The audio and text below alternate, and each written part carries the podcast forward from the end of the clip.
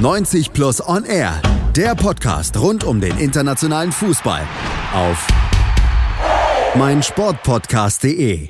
Am 29. Mai wird das Finale der Europa League in Baku ausgetragen, also das Endspiel des drittgrößten Wettbewerbs der UEFA nach EM und Champions League. Und dort treffen dann mit Chelsea und Arsenal auch zwei durchaus interessante und große Namen des Clubfußballs aufeinander. Viele Stars, offensiver Fußball. Es könnte eigentlich ein wirklich sportlicher Festtag werden, eigentlich. Denn die Vorfreude auf das Europa League Finale ist stark getrübt. Schon jetzt ein unwürdiges Finale, so schreibt stellvertretend Zeit online und meint damit nicht das sportliche Duell auf dem Platz, sondern vielmehr das Drumherum. Es geht nämlich um Sicherheits- und damit auch politische Fragen, die den Austragungsort Baku und auch die UEFA ins Zentrum heftiger Kritik und in die Schlagzeilen rücken. Auch bei uns heute bei 90 Plus und R hier auf meinsportpodcast.de. Mein Name ist Malte Asmus und mit mir am Mikrofon die beiden Kollegen von 90 Plus, Piet Bosse und Julius Eid. Hallo ihr beiden. Moin. Hallo. Es gibt also viel zu besprechen rund um dieses Europa League Finale, sowohl über die Saison von Chelsea als auch von Arsenal könnte man sprechen. Da könnte man auch jede Menge analysieren, die Trainerfrage, die defensiven Probleme, die beide Mannschaften haben, die möglichen prominenten Abgänge nach der Saison, all das und noch viel mehr, das könnten wir gegenüberstellen. Werden wir auch tun. Auch hier heute bei 90 Plus und R. Doch anfangen müssen wir mit der Kritik an Baku und der UEFA und die kommt aus vielen Richtungen. Arbeiten wir uns doch mal durch. Julius, zwei Londoner Clubs müssen circa 4000 bis 6000 Kilometer Luftlinie erstmal zurückliegen, um nach Baku zu fliegen, um da ein Finale gegeneinander zu spielen. Zwei Mannschaften, die sonst eigentlich von ihren Stadien hier so bummelig 10 Kilometer auseinander liegen. Klingt erstmal nach organisatorischem und ökologischem Irrsinn. Das auf jeden Fall, obwohl ich es ähm, auch wichtig finde, das dann nicht darauf zu beziehen, dass jetzt unbedingt zwei Londoner Clubs da sind und die hätten auch zu Hause spielen können, weil das ist ja wirklich was, was man nicht unbedingt planen kann. Natürlich hätte man im Finale genauso gut irgendwie Benfica gegen Frankfurt sehen können oder ähnliche Konstellationen, da wäre es dann ein bisschen anders gewesen, die wären auch nicht direkt nebeneinander gewesen. Also, dass es jetzt so gekommen ist, das ist vielleicht ganz nett, weil es eben diesen Irrsinn überhaupt nach Baku zu gehen, das unterstreicht es vielleicht nochmal ein bisschen, weil trotz allem Respekt war ja schon ziemlich früh klar, dass wir keinen aserbaidschanischen Verein im äh, Finale sehen werden. Also das ist auf jeden Fall eine weite Strecke, das ist ein Fakt. Und das ist natürlich ein bisschen unglücklich, was dazu kommt zu dieser Strecke, ist dann eben dieser logistische Aufwand, den anscheinend ja nicht mal der Flughafen Bakus irgendwie leisten kann. Also, dass man da tatsächlich auch nicht in der Lage ist, ähm, vielen Fans irgendwie überhaupt die Möglichkeit zu geben, anzureisen. Dann die Ökologie, die du angesprochen hast. Natürlich ist es fragwürdig, sage ich mal, jetzt so ein Spiel, was man im Endeffekt in Europa irgendwie austragen müsste so weit wegzulegen von allen, sage ich mal, möglichen Finalisten, weil da muss man realistisch sein. In der Planung kann man durchaus wissen, dass eben die beiden Finalisten nicht aus Aserbaidschan mhm. und, und Umgebung kommen werden. Und da ist eben auch die Anreise von Fans in diesem großen Maße dann durchaus ein Punkt, den man heutzutage, wo das einfach ein wichtiges Thema ist, mal hinterfragen kann. Da wurde das würde ich jetzt auch einfach mal unterstellen, nicht eine Sekunde lang drüber nachgedacht. Ist allerdings auch ja, Prinzip bei der UEFA, dass letztlich alle 55 Mitgliedsverbände die Möglichkeit bekommen sollen, auch unabhängig von den sportlichen Leistungen ihrer Top-Clubs dann so ein Endspiel mal auszurichten. Also dass das Ganze dann auch über Gesamteuropa oder die Mitgliedsländer der UEFA dann verbreitet wird und nicht eben nur in Westeuropa in einigen Ländern stattfindet. Pete, was hältst du von dieser Regelung, dass eben letztlich so ein Finale für alle da ist? Ja, also erstmal ist das natürlich gut. Ähm, dann ist aber natürlich die Frage, inwieweit das logistisch Sinn ergibt. Wir haben das jetzt gerade gehabt. 15.000 Passagiere kann der Flughafen in Baku an einem Tag abfertigen, ähm, weswegen jede, jeder Verein nur 6.000 Tickets bekommt. Bei einem Stadion, was ich glaube annähernd 60.000 ähm, Plätze hat, ist dann die Frage, wo kommen die anderen Fans her? Fast 70 sogar, fast 70.000. Ja. Ähm, also wo, wo kommen die Leute dann her? Also wenn man sich dann sowas überlegt, muss man vielleicht auch darüber nachdenken, ähm, ob man irgendwie irgendwelche Shuttle einrichtet, die von irgendwelchen anderen Flughäfen kommen. Ähm, das ist dann aber, ich glaube, auf jeden Standort unterschiedlich nochmal gesehen eine andere Geschichte. Ähm, ich finde die Idee generell gut, nur ähm, ist sie eben in dem Fall Baku aus logistischen Gründen sehr schwierig. Zumal es natürlich auch nochmal äh, ja, ein Europa League-Finale ist, was jetzt halt in Aserbaidschan stattfindet. Also da kann man sich dann auch nochmal fragen, ähm, ob die Seele des eigentlichen Wettbewerbs so, äh, ob die dann da noch aufrechterhalten wird, ähm, wenn man es ein bisschen mit Tradition und äh, Werten hält. Also jetzt ähm, ja, ein europäisches Finale in Aserbaidschan finde ich schwierig, auch wenn ich den Gedanken generell äh, natürlich gut finde, dass, ähm, man das fair verteilt. Nun ist Aserbaidschan natürlich Mitgliedsland in der UEFA, von daher genau wie alle anderen letztlich erstmal berechtigt, so ein Finale auszutragen. Julius, aber wenn man gerade bei Aserbaidschan jetzt den speziellen Fall sich nochmal anguckt, das, was wir jetzt gesagt haben mit ökologischen und organisatorischen Bedenken, da kann man ja vielleicht noch drüber hinwegsehen, aber es gibt ja noch mehr Probleme in Aserbaidschan. Es geht um Menschenrechtsverletzung, Unterdrückung der Opposition. Man lässt im Grunde das Finale in der Diktatur spielen. Absolut. Also um da, bevor wir da nochmal weiter drauf eingehen, weil das ist definitiv der wichtigste Kritikpunkt, das würde ich sagen, noch einmal kurz zurück zu der Ausführung, dass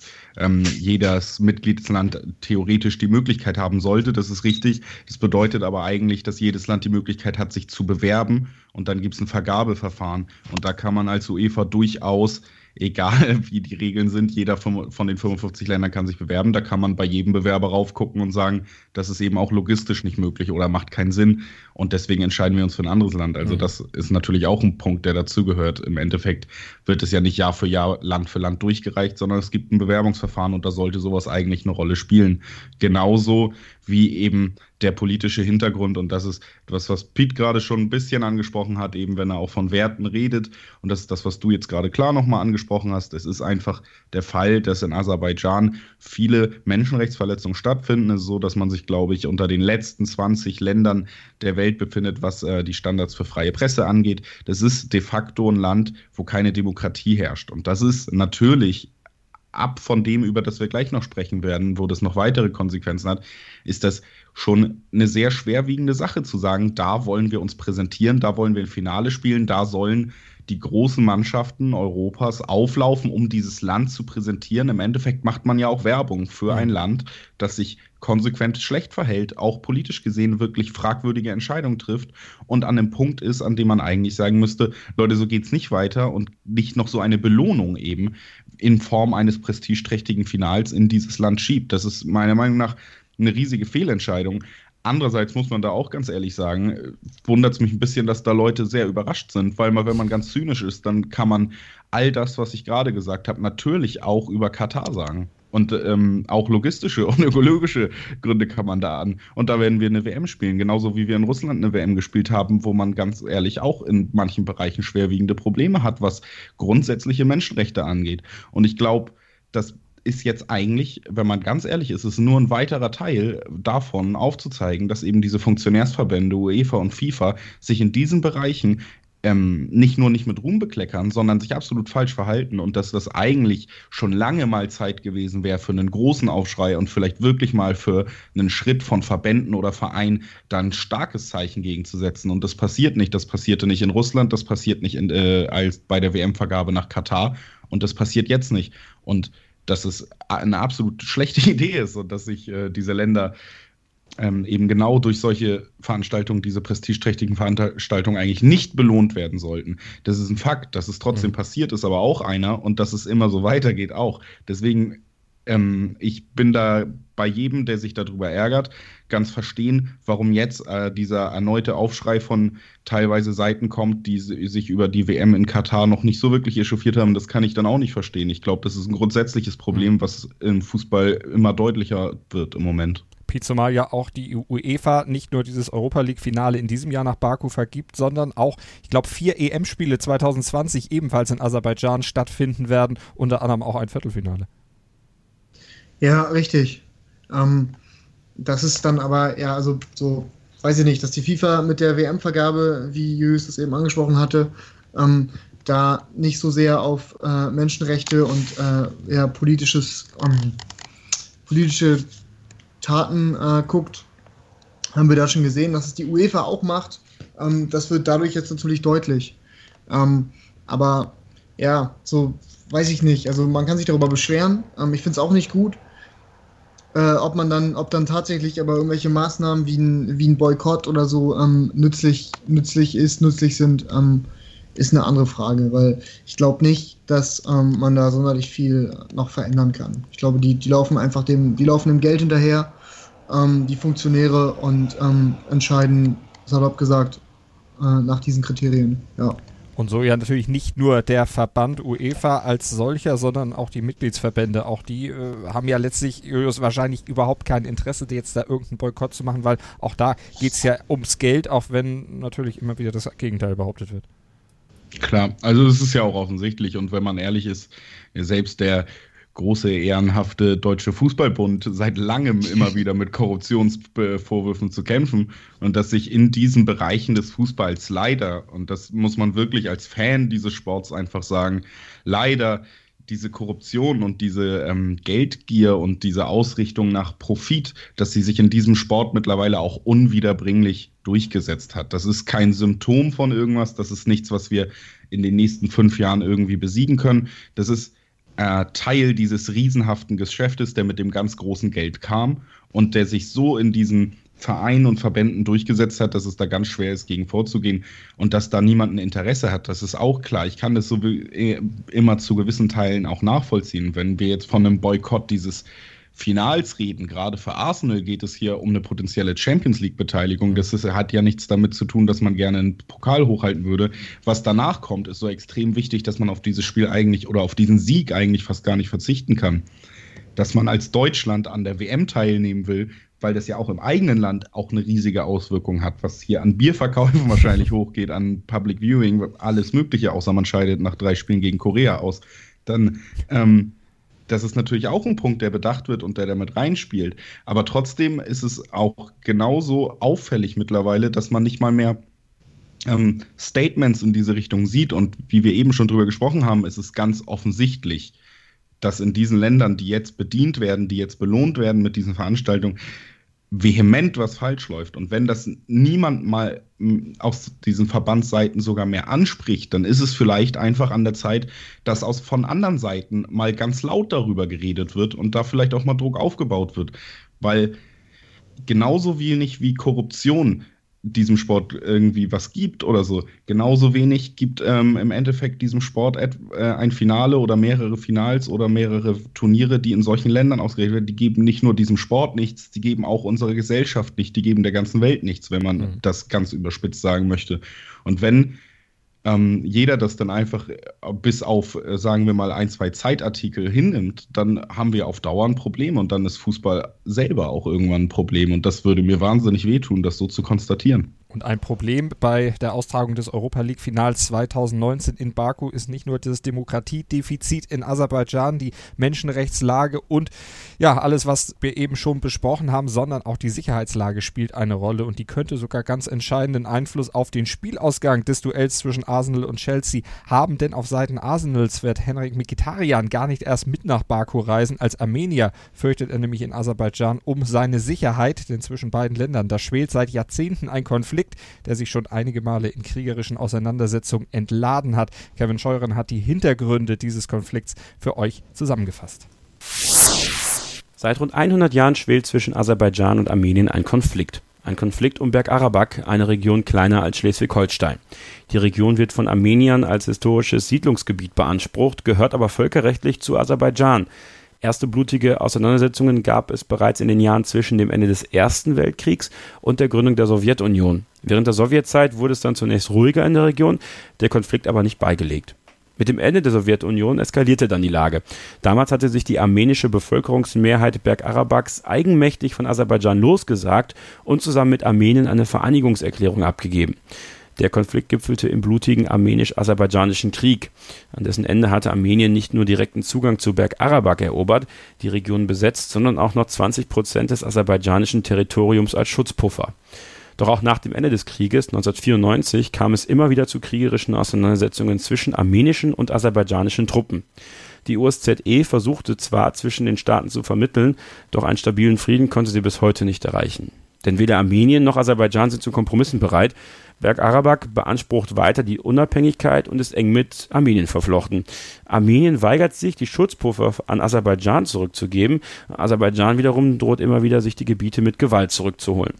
Eine erneute militärische Auseinandersetzung um Bergarabak könnte enorme Sprengkraft entwickeln, denn Russland sieht sich als Schutzmacht Armeniens, während Aserbaidschan eng mit der Türkei verbunden ist. Also eine ziemlich enge und gefährliche Gemengelage, die sich da ergibt und die eben dann auch Auswirkungen auf dieses Spiel hat. Ich sagte es schon, Henrik Mikitarian als Armenier wird er nicht nach Aserbaidschan reisen, bleibt dem Spiel fern. Piet, kannst du die Haltung von Mikitarian verstehen, auch unter der Prämisse, dass eben in Aserbaidschan mittlerweile auch jegliche Spuren des armenischen Erbes des Landes, weil man ja auch mal zusammengehörte, mehr und mehr getilgt werden? Also ähm, unter diesen Voraussetzungen kann ich das total verstehen. Ähm, zumal ja auch äh, ursprünglich gesagt wurde, dass die UEFA und Aserbaidschan ähm, gemeinsam ähm, nach einer Lösung suchen, um Vegetarier zu schützen. Ähm, daraufhin wurde dann, äh, wo, kam dann, glaube ich, eine Äußerung, die hieß, Herr Vegetarian sollte sich als Fußballer ähm, um Fußball kümmern und keine politischen Äußerungen tätigen. Die kamen, soweit ich weiß, aus Aserbaidschan. Und so wie ich das mitbekommen habe, äh, ist das sicher das Sicherheitskonzept, was, was die UEFA und Aserbaidschan dann vorge vorgegeben haben, ähm, hat sich das, ist das eben nicht wirklich auf ihn eingegangen. Also es hat, glaub, gab, glaube ich, keine, keine extra ähm, Sicherheitsvorkehrungen ähm, oder kaum. Und ähm, unter dem Aspekt äh, kann, ich das, kann ich das schon verstehen. Es kann natürlich auch sein, das weiß man nicht, dass es, ähm, hier möchte ich jetzt dem Herrn Mikitarian auch nichts unterstellen, ähm, aber dass es so ein bisschen auch aus, aus Trotz ist. Ähm, so nach dem Motto, okay, ähm, Aserbaidschan, nee, da will ich nicht hin, jetzt mal und abgesehen davon, ob man jetzt sicher ist oder nicht. Ähm, was dagegen spricht, ist natürlich der sportliche Reiz der Partie. Es ist ein europäisches Finale und ähm, ich denke, selbst wenn dann, selbst wenn Mkhitaryan irgendwelche Eitelkeiten haben sollte bezüglich Aserbaidschan, wäre wär er trotzdem mitgefahren. Deswegen ähm, ist davon auszugehen, meiner Meinung nach, dass Mikitarian eben aus Sicherheitsgründen nicht mitfährt und wenn die dann eben von der UEFA nicht getroffen wurden, ähm, dann ist das verständlich, dass er das nicht macht. Julius, kannst du das auch verstehen? Jetzt wird ja von äh, aserbaidschanischer Seite immer wieder beteuert, naja, wir gehen schon davon aus, dass nichts passiert. Es ist ja immer schon so gewesen, wir haben hier Sachen ausgerichtet, große sportliche Events, da ist nie ein, in Anführungsstrichen, Armenier zu Schaden gekommen. Was hältst du von diesen Äußerungen hin wie her, vor allen Dingen auch von der Äußerung, er soll sich um Fußball kümmern und nicht um Politik? Das kannst du doch nicht trennen. Nee, trennen kann man es nicht und ich, deshalb glaube ich, müsste man Mikitarians Entscheidung auch ein bisschen differenzierter da ähm, beobachten, weil ich glaube, alleine das Sicherheitsrisiko, das muss man erstmal schon auf zwei Ebenen trennen. Und klar ist, in diesem Licht einer Großveranstaltung dürfte ihm auch als Armenier in Aserbaidschan politisch gesehen keine Bedrohung ähm, entgegenstehen. Also das auf dieser Ebene, dass man da irgendwie dann verhaftet wird oder sonst was, das wird man sich in diesem Land auf dieser Bühne, diese Blöße wird man sich nicht geben, da wird man dafür sorgen, dass man in einem guten Licht erscheint. Genau deswegen will man solche Veranstaltungen ja ausrichten.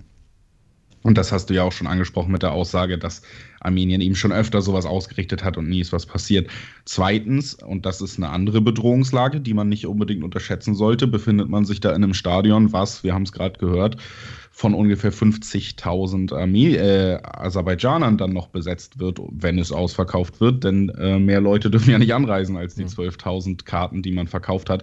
Und das bedeutet dann auch, man befindet sich da eben nicht nur in der politischen Zone, sondern auch in einer Zone, wo ein wirklich ähm, fast unvorstellbarer ähm, Konflikt zwischen diesen beiden Nationen herrscht, der wirklich auch durch enormen Hass und durch Irrationalitäten über ein Jahrhundert lang geprägt ist und durch Vorurteile. Man kann diesen Konflikt generell von Bergkarabakh und eben Armenien und Aserbaidschan, auch wenn es natürlich nicht eins zu eins zu vergleichen ist, von der Komplexität her, von der ähm, Wut her, die auf beiden Seiten herrscht und die auch Verhandlungen fast unmöglich macht, durchaus mit dem Nahostkonflikt zwischen Israel und Palästina vergleichen. Und wenn man sich in so einer in, äh, Zone befindet, wo ganz eindeutig viele Menschen enorme Vorurteile nicht nur gegen dich haben, sondern auch Hass gegen dich.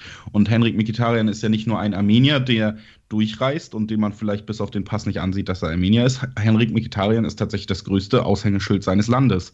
Und das kann durchaus dann auch ähm, andere Menschen und nicht nur dann den Staat, sondern eben Leute, die auch selber diesen Hass auf Armenien in sich tragen, so triggern, dass es da zu Angriffen kommen kann. Und das ist einfach eine Befürchtung, die mich auch äh, wahnsinnig beeinflussen mhm. würde in meiner Entscheidung, ob ich in ein Land reise oder nicht. Also das ist erstmal zur Bedrohungslage, denke ich, muss man schon so sagen. Und zweitens ist es eben auch die politische Ebene. Und da geht es darum, dass diese Länder, und das habe ich ja gerade gesagt, Vegetariern ist das größte Aushängeschild seines Landes und übrigens auch immer ein Sportler gewesen, der politisch seine Statements gesetzt hat. Das heißt, der schon bevor zum Beispiel Deutschland den Völkermord an den Armeniern durch äh, die Türkei, ein weiteres wirklich extrem dunkles Kapitel in der Geschichte Armeniens, beziehungsweise ein sehr trauriges, bevor der Bundestag das überhaupt ratifiziert hat als Kriegsverbrechen. Das äh, hat Migitarian schon in seiner Zeit bei Dortmund auch öffentlich, Social Media mäßig immer wieder angesprochen und gefordert. Also hat er auch politisch im Sinne seines Landes agiert, wird vom Präsidenten empfangen ähm, wie gesagt, auch in der Wahrnehmung das größte Aushängeschild, hat auch schon zu Dortmunder Zeiten und jetzt in der Vorrunde andere Gruppenspiele ausgesetzt aufgrund von eben diesen geopolitischen Konstellationen. Und ich denke, dass das durchaus auch eine Rolle spielen wird, dass Vegetarian sich da so stark äh, auch als Botschafter seines Landes sieht, dass er eben auch durch seine Anwesenheit überhaupt nicht möchte, und das ist eben, hat nichts mit einer Bedrohung zu tun, sondern ist eine politische Entscheidung, dass er eben nicht möchte, dass er damit Aserbaidschan auf irgendeine Weise ähm, legitimiert, ja. Hm. Jetzt hat die UEFA offensichtlich dieses Problem auch unterschätzt, weil sie weiß ja um die Bedrohung zwischen Aserbaidschan und Armenien, um alles, was daraus resultieren kann, hält die beiden Mannschaften ja auch zum Beispiel bei der EM-Qualifikation doch voneinander getrennt. Also da wird es kein Überein ein oder kein Aufeinandertreffen geben. Pete, aus deiner Sicht nochmal, hätte die UEFA jetzt unter dieser Voraussetzung, dass eben der größte Nationalspieler der Armenier in dieses Finale eingezogen ist, da reagieren müssen, um auch, ja, auch politischen Zeichen zu setzen? Ich finde, ja. Ähm, danach ist natürlich die Frage, wie ist das umsetzbar, gerade wenn man schon irgendwie, wenn man schon Karten verkauft hat ähm, und man ist, man wird wahrscheinlich schon einige Karten verkauft haben, weil wir haben es eben angesprochen, äh, bei einem Stadion, was was äh, fast 70.000 Zuschauer passt, ähm, fast nur jeweils 6.000 Tickets pro Verein äh, rübergehen. Ähm, da werden einige, werden einige andere Leute ähm, sich Tickets kaufen, die es weder mit Chelsea noch mit Arsenal halten. Ähm, aber eigentlich hätte man, also es wäre ein richtiges Zeichen gewesen, das Finale woanders auszutragen.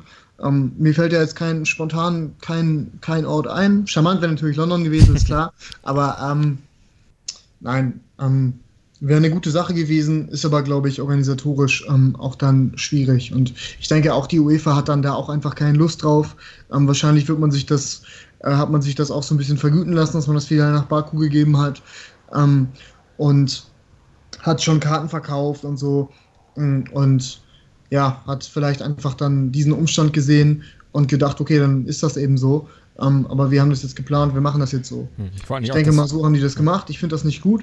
Aber ähm, deswegen wird es wahrscheinlich trotzdem eben in Baku stattfinden. Das ganze Event musste ja auch organisiert werden, ja, Julius? Kann ich, äh, genau, äh, was ich dazu noch sagen wollte, ist vielleicht auch, dass die UEFA jetzt an diesem Punkt, und das kann ich sogar weitestgehend nachvollziehen, denke ich, tatsächlich diesen äh, diese Konstellation, dass der Armenier in äh, Baku auflaufen sollte, die war nicht so richtig bedacht in den Planungen des Finals und dass man sich jetzt auch politisch in einem Spannungsfeld bewegt, in dem es einfach schwer ist.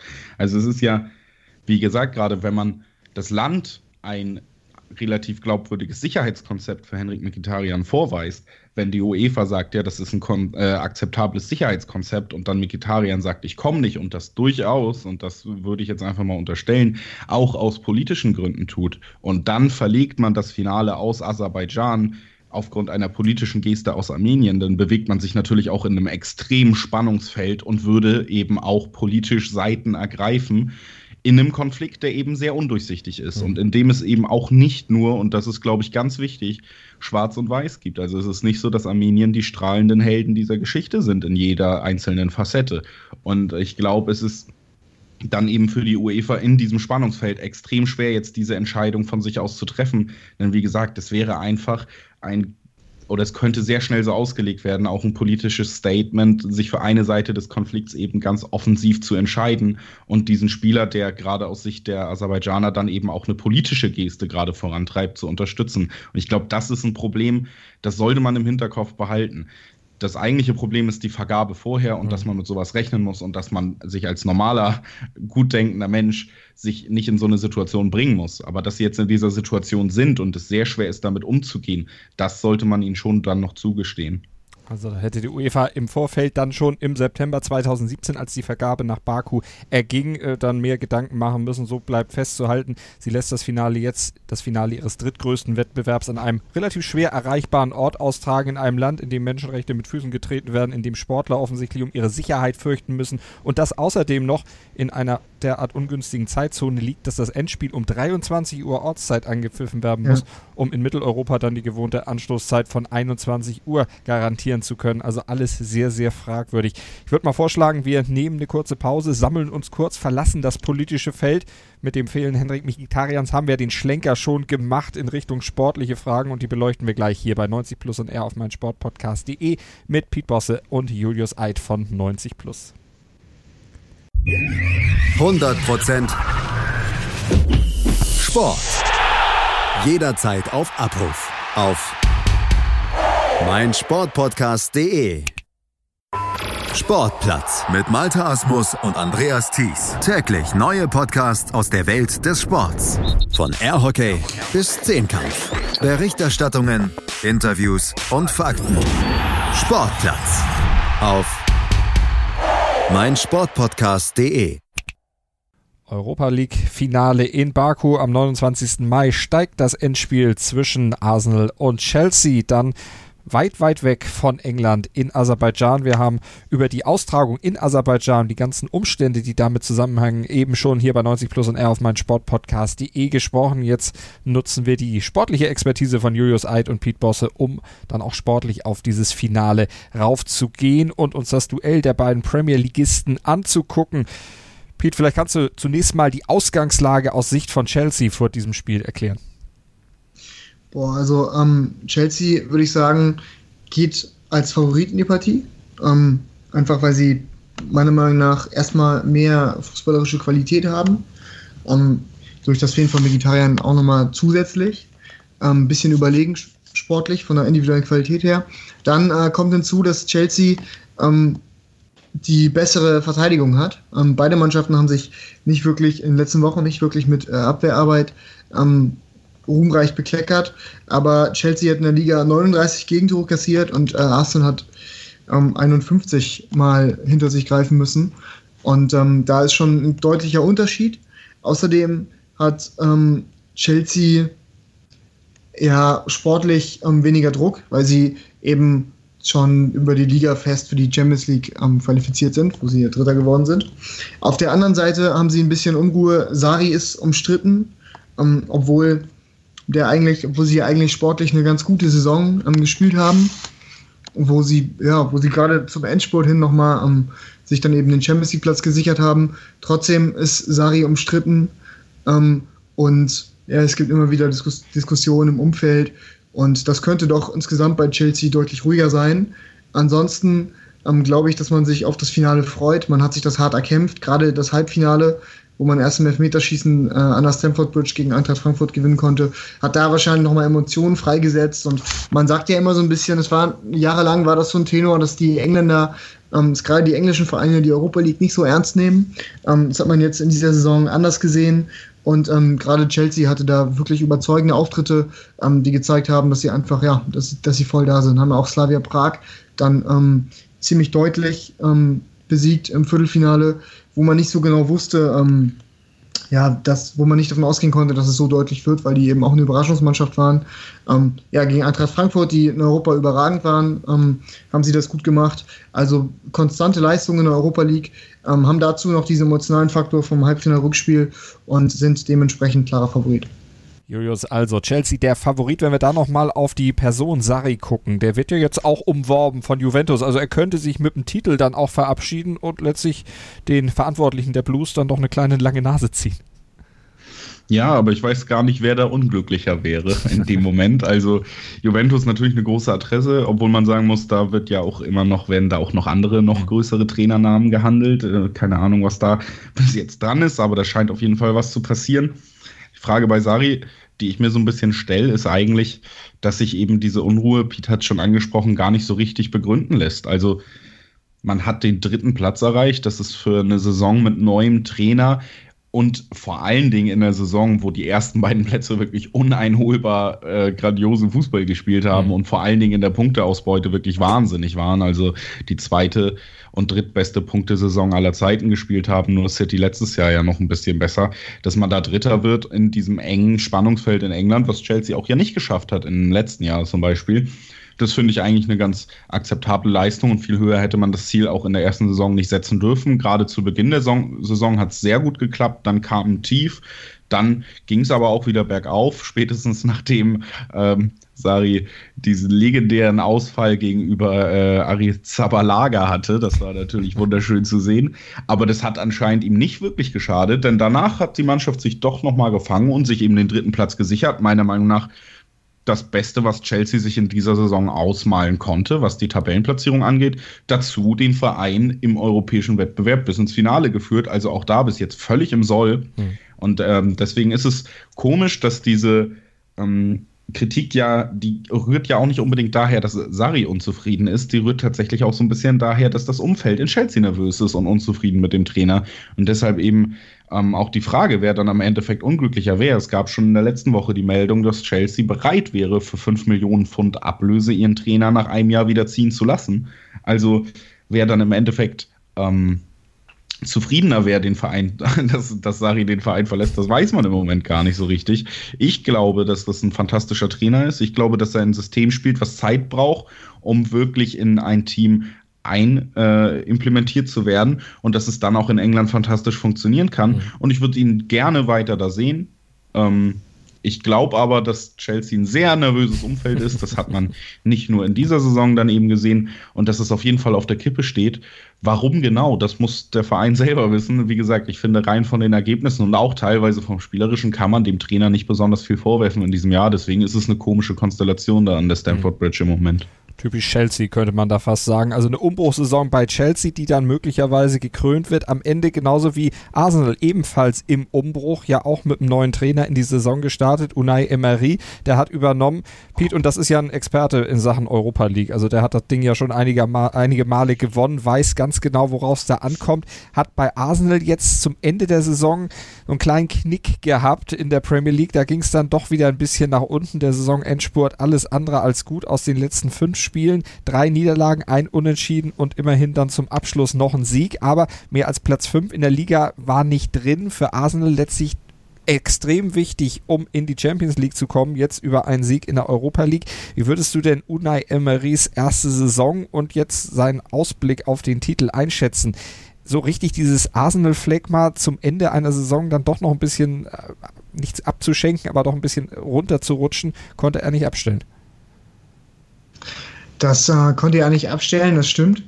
Ähm, nichtsdestotrotz, er wurde auch, er wurde auch ähm, zwischenzeitlich diskutiert, gerade auch so die Fehde mit Özil, ähm, wo es dann zwischenzeitlich mal nicht so gut lief. Dann äh, hatten sie eben einen Hoch, haben viele Spiele gewonnen, ähm, hatten auch sehr überzeugende Auftritte und am Ende ist dann ja wieder so ein bisschen der Haken reingekommen. Du hast es angesprochen, dieses Arsenal-typische im Großen und Ganzen würde ich sagen, war die Saison etwas ja, sehr unbeständig. Ähm, sie haben aber trotzdem guten Fußball gespielt und ähm, er hatte auch so, so mit dem Kader zu tun, mit den einen oder anderen Spielern, die dann mal draußen waren, dann wieder dabei waren. Ähm, ich glaube, dass Emery ein guter Trainer ist. Das hat er vor allem in Spanien gezeigt. Ähm, bei PSG ist er auch, also ist er immerhin auch äh, einmal Meister geworden, zweimal Pokalsieger, zweimal Supercup-Sieger, zweimal Ligapokalsieger. Also war schon ähm, nicht so schlecht. Und ähm, war da aber auch immer umstritten und ist jetzt auch nicht ganz unumstritten, glaube ich, bei Arsenal. Zumal, weil das, was aber eben daran liegt, dass diese Mannschaft diese unbeständige Saison gespielt hat. Ähm, aber Emery ist natürlich, äh, was die Europa League betrifft, ein absoluter Experte. Äh, der hat dreimal miteinander die Europa League gewonnen, ähm, von 2014 bis 2016 mit dem FC Sevilla. Und ja, mal sehen. Vielleicht ähm, gelingt ihm das ja zum vierten Mal, den Wettbewerb zu, zu, zu gewinnen. Es würde mich für ihn freuen, ich würde es schön finden. Ähm, nur ich glaube eben nicht so wirklich daran, weil Arsenal eben gerade durch die letzten Wochen vielleicht nochmal so ein bisschen den, den Fokus verloren hat. Obwohl auf der anderen Seite muss man sagen, sie haben ja auch schon gegen Valencia gespielt, als es sportlich nicht mehr ganz so gut lief in der, in der Liga. Und dann haben sie gegen Valencia gespielt und haben beide Spiele, glaube ich, sehr souverän gewonnen. Das sind Spiele 3 zu 1. Ähm, zu Hause und vor allem dann das schwere Rückspiel auswärts auch gewonnen. Ähm, Arsenal hat eine Auswärtsschwäche, hat da dann aber, wo es drauf ankam, obwohl sie das Hinspiel gewonnen hat, ein super Auswärtsspiel gemacht. Und ähm, da war auf jeden Fall eine Gier zu erkennen. So, die hatten Bock, die, wiss, die wussten, sie müssen und sie haben abgeliefert. Wer weiß. vielleicht gelingt das auch gegen Chelsea. Können Sie denn abliefern, Julius, ohne Mikitarian? Wie schwer wiegt dieser Ausfall? Ah, das ist äh, tatsächlich schwer zu bewerten, weil Mikitarian auch in dieser Saison so ein bisschen schwankte von wichtiger Schlüsselspieler bis hin zu Bankspieler. Also man kann das schwer bewerten. Gerade in der Euroleague-Saison hat er oft gespielt und auch tolle Spiele abgeliefert und ist so ein Spieler, der so ein bisschen die Lücke auffangen konnte, die eben auch ein schwaches Özil-Jahr bedeutet. Also ein Spieler, der eben so funktioniert, dass er aus dem Mittelfeld heraus den Anschluss in die Offensive schaffen kann, wird von Emery dann oft auch auf dem Flügel eingesetzt, spielt diese Position aber ähnlich wie dann zum Beispiel Bernardo Silva bei Manchester City als Flügelspieler eher als inversiver Flügelspieler, also nicht unbedingt als Stürmer, sondern eben hinter den Spitzen, zieht rein, versucht das Spiel eben durch sein Passspiel zu machen. Und das ist, glaube ich, die größte Stärke des Armeniers. Das muss man auf jeden Fall festhalten. Das ist das Spielverständnis auch und eben gewisser Zug nach vorne. Das ist jemand, der Dynamik ins Spiel bringt. Das würde Arsenal auf jeden Fall nicht schaden, wenn man die letzten Wochen gesehen hat.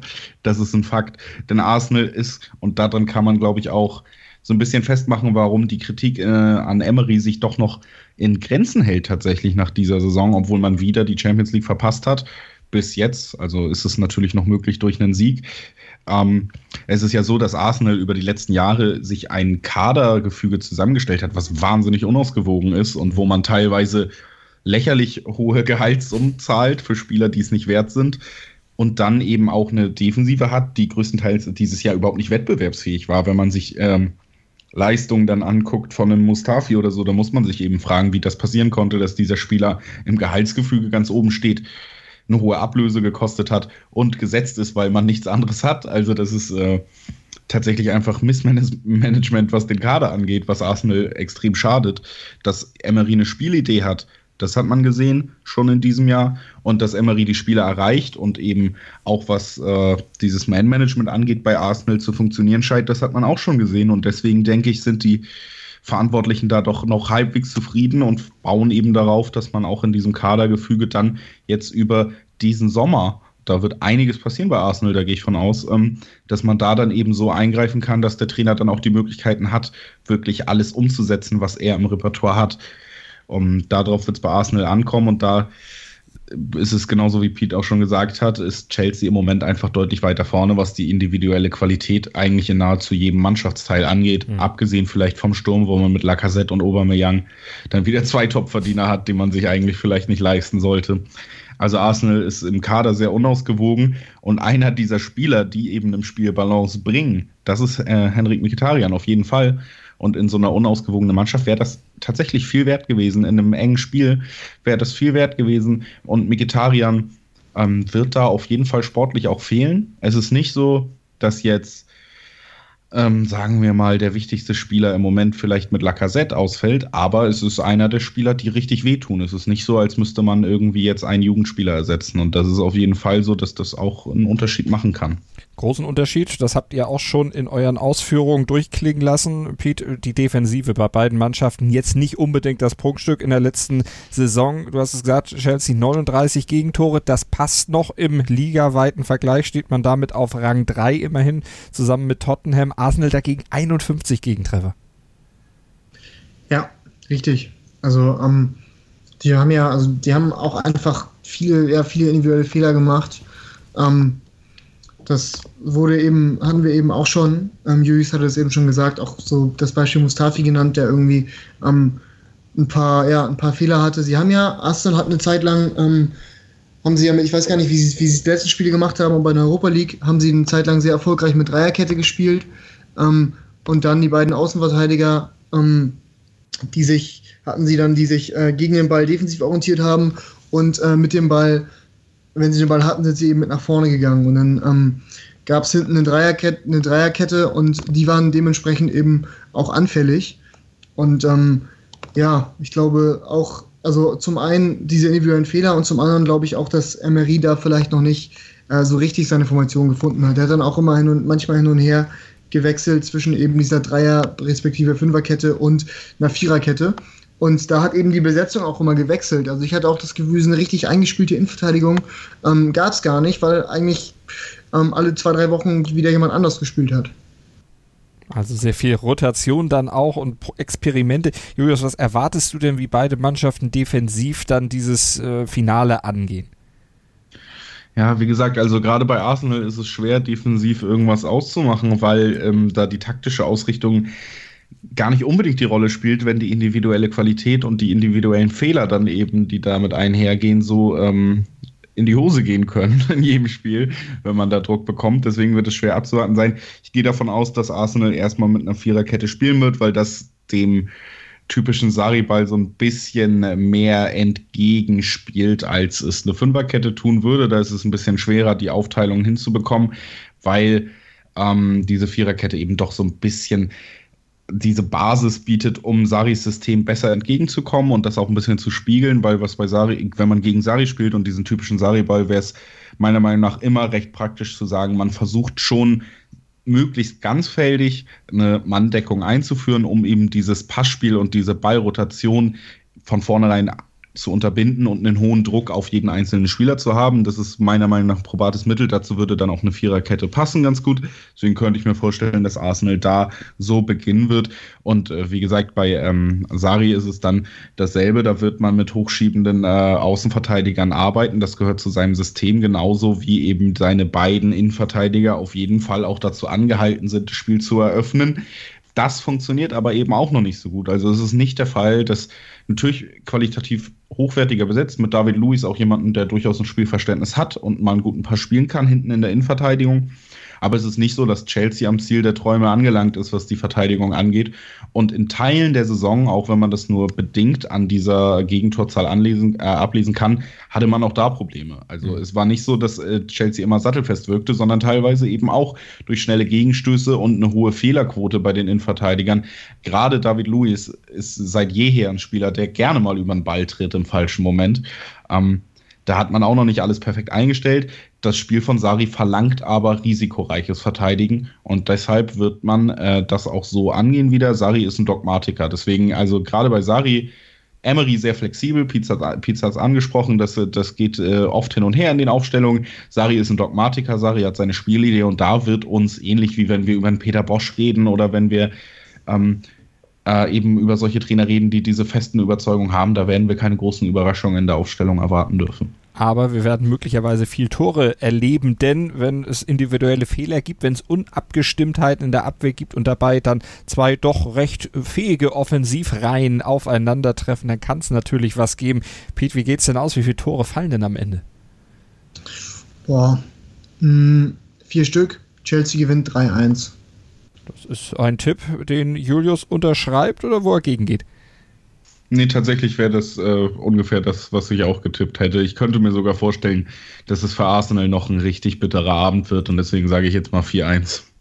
Also, so könnte es eventuell ausgehen dann am 29. Mai in Baku beim Finale der Europa League. Ein würdiges Finale an einem unwürdigen Ort, so ziehe ich das mal als Fazit aus unserem heutigen Talk hier bei 90 Plus und R auf meinsportpodcast.de.